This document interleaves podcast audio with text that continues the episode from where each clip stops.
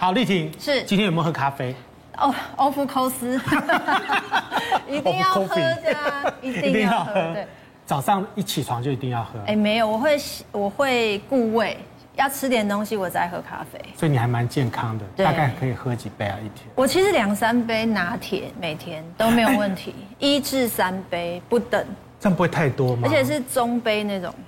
对，哎呦，怎么 感觉 医师们有点惊悚？光是你的话，就你要喝到三杯，三杯其实是有点多哎。但通常会一二杯啦，然后有时候可能比较热，就会再买一杯冰的来喝这样。哎，台湾人其实非常的喜欢喝咖啡哈，但是台湾人在那个亚洲里面的话，还不算是最会喝咖啡的人。对，日本人最会喝咖啡，真的。那日本人喝咖啡的量呢，非常的惊人哈。日本人的话呢，每人每年呢可以喝掉三百七十杯。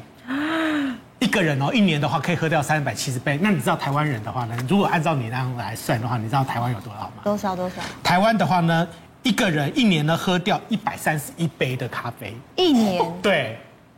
哎，好像跟日本还好。对，还好啊，没有不算是太多嘛哈。所以台湾的咖啡的成长率非常的高，但是你要担心哦，很多人很有可能呢会成为咖啡上瘾症。我觉得我有，你一天喝几杯？我喝一杯，而且我要在中午之前要赶快把它喝掉。哦，你也困没去？不会困没去，居然有这个困扰。赶快邀请一下我们今天特别来宾，第一位呢是我们眼科医师吕敬炫吕院长，欢迎吕院长。接下来是我们医疗记者王瑞玲瑞玲姐，主持人好，各位观众朋友大家好。是，再来是我们家医科医师陈柏成陈医师，主持人好，大家好。好，院长，你一天喝几杯咖啡？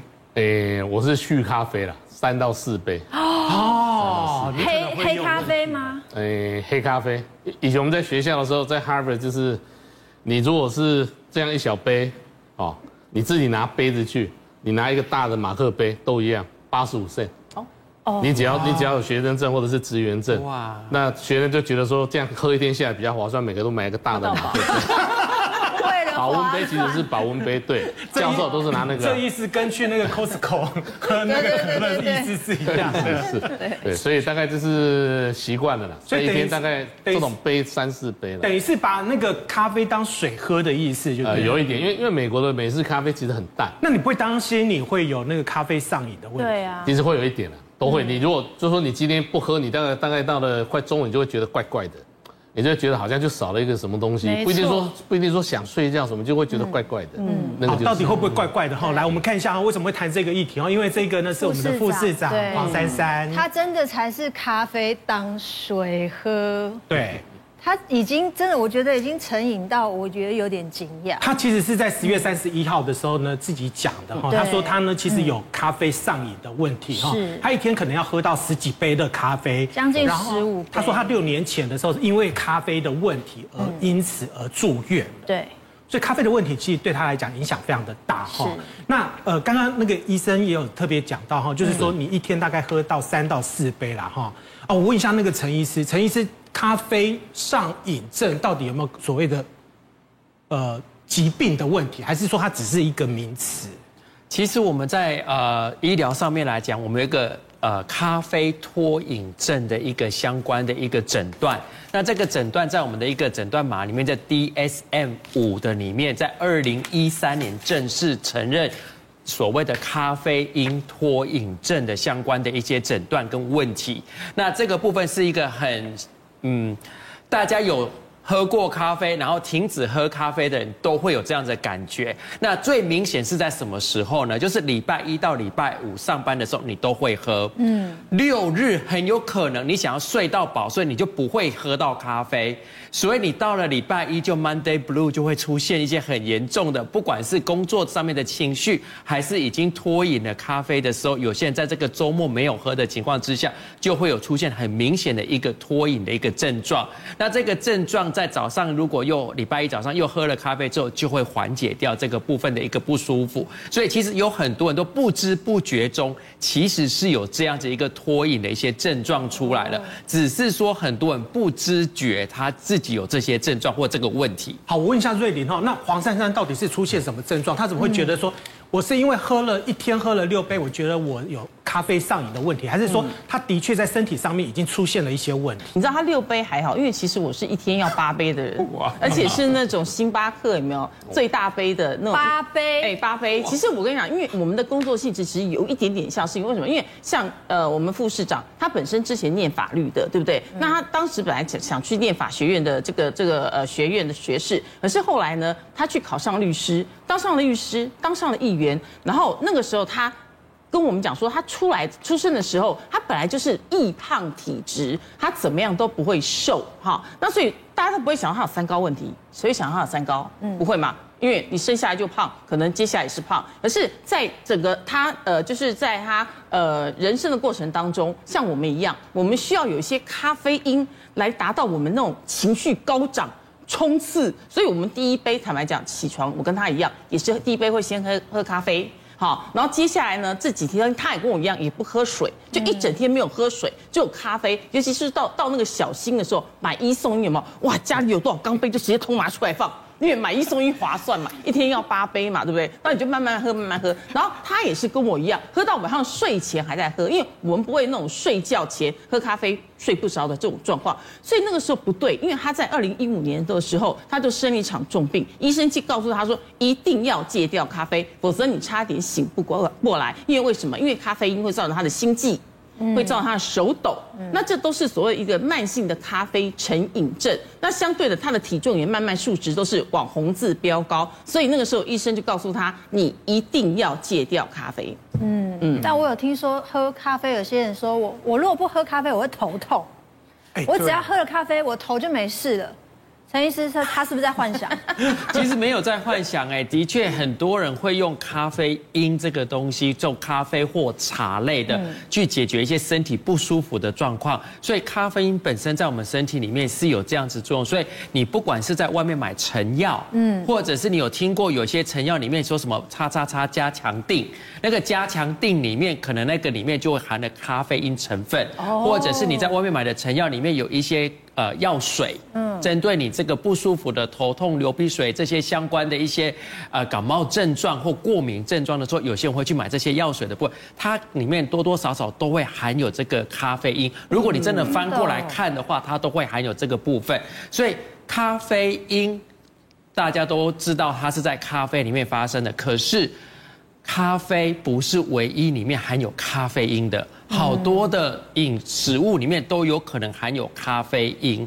那咖啡因本身是植物来保护自己不被虫害的，所以它是植物界里面的杀虫剂。哦，好，那所以如果这个东西你喝进去之后，它就会有一些诱发。那什么东西比咖啡还多咖啡因呢？茶。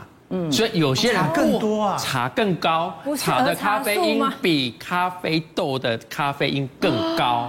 所以其实有些人不喝咖啡，他会喝茶，但是他自己也要知道说，咖啡因跟茶里面的咖啡因的浓度都是高的。那咖啡有分不同的豆类，大家都是阿拉比卡、哦、Robusta，然后利比亚这三种的。那阿拉比卡的咖啡因比较低，Robusta 比较高，甚至咖啡因豆的那个浓度会高达两倍之高。所以当你选择的豆类不一样的时候，当你讲两杯、三杯、四杯，那不一样。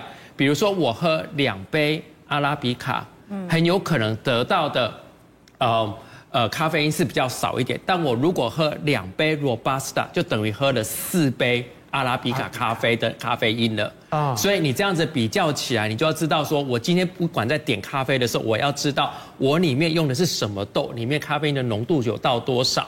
所以院长他如果说喝了八杯，然后他的咖啡因的浓度是低的话。还不见得会有，还不一定会不一定会有中毒的问题或者成瘾的问题，对，是。所以我所以说一天到底喝几杯咖啡，这没有办法量化，对。就是你喝的是什么种类的咖啡豆，那这个咖啡豆里面的咖啡因浓度，还有你稀释到什么程度？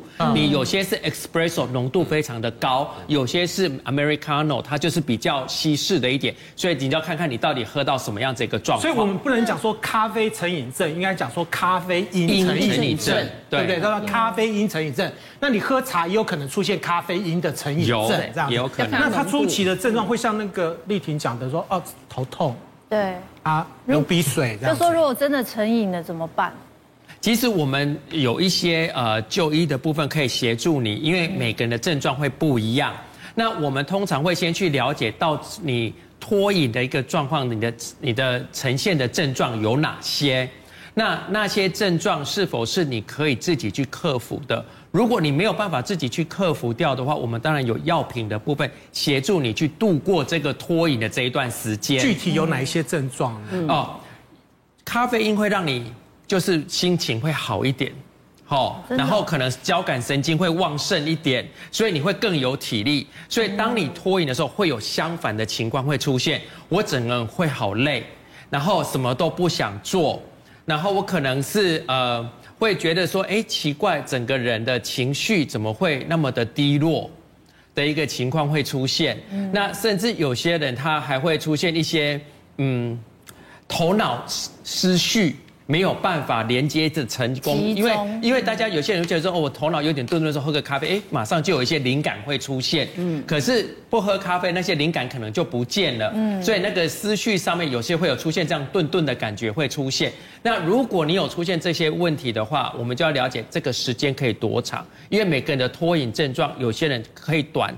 非常短，有遇到在我们诊间里面大概一个礼拜就好了。嗯，有对有些厂是可以长到半年以上都没有办法改善的。嗯，但是看你当初的成瘾的情况到什么程度。嗯，像黄珊珊来讲的话，就是说她在戒瘾的过程当中，他会觉得一直流鼻水，好，然后一直很不舒服，一直觉得好像游魂，心里空了什么。你像吕医师讲的，好像我一整天什么事都没做，像失恋。对。哦，比失恋还难过，心里少了一块。少了？失恋我可以再找一块补起来，好吗？可是咖啡，你知道那时候我在戒咖啡的时候，其实也是发生一些什么手抖啊，然后你会开始那个思绪，手抖，哎，手反而会抖得更厉害。你喝的时候还不会抖，对，然后你不喝反而会抖，然后那个心情上就是说你会觉得哎，脑袋空空的，然后会觉得说。我好像真的没有喝到什么，没有吃到什么。然后那个时候你要去戒它的时候，医生跟我讲说，你慢慢戒，因为我们八杯开始来喝起来，其实坦白讲，很多都是美式咖啡，就是一般的啊，没有那么多咖啡豆这种，我也不知道什么豆。就是我知道它上面是有都不要些咖啡因，你知道吗？好，咖啡因它那个比较重。那但是我们在戒断的时候，医生就告诉你，从半杯开始，他不会让一次马上都不要喝。好，半杯开始，然后三分之一杯，到后来只要一百 CC。慢慢戒断，那这一百 CC 你不是一口，它是在兑水兑水。比如以以前你可能喝五百 CC，它帮你变成两百五十 CC，两百五十 CC 的咖啡跟两百五十 CC 的水来做戒断动作。哦，你把它慢慢慢对，渐进渐进式。所以那时候黄珊珊讲说，对我们不要再受咖啡因控制。我想，对我也不要被咖啡因所控制，因为那个真的会变一个成瘾。你没有它，好像等同人生少了一部分。真的？那你戒了很久吗？呃，没有，去戒三年而已。三年，对，也没有很久，你就是逐渐逐渐逐渐，我是逐渐逐渐。那这样子要多久的时间？呃，像现在的话，我都可以不要喝一整天，或者是一个礼拜，我不喝我都没关系。你真正戒断的话，大概花多久？哦，三年啊，这是三年，这三年，我三年，这三年，花三年要那么久，三年的时间很久哎，所以你痊愈了，两个礼拜就可以解决的事情。对，我可以现在我可以不喝咖啡，然后我以前是闻到咖啡哦不行，我一定要冲去便利商店，我一定要冲去咖啡馆，我一定要买一杯咖啡。就是已经有那个，可是你喝多的时候，你不会心悸？不会，反而就是像像陈医师讲的，你知道那个交感神经兴奋的时候，哇，灵感拼命来，好吗？哇，特别多。不是每个人都会有，对，不是哦，心悸不是每个人都会有，像我也不会心悸啊，所以我喝多也 OK。那有人说喝了以后晚上睡不着，你不会啊？我也是。可是如果我可以睡前喝咖啡看电影，但是比如说你要考试的时候，你喝完你真的会有兴奋之后，你那时候精神就会比较好。嗯，可是你平常没事的时候喝了照睡啊。对啦，咖啡还是它还是会有提神的效果。有对，多少？我有一个好朋友，小我七岁哦，所以算不大。然后他是会手抖，可是他不会心悸。但你就看到他写字，他的手都手都抖成这样。然后他只要一喝，他手都不抖。啊，这么神奇。对。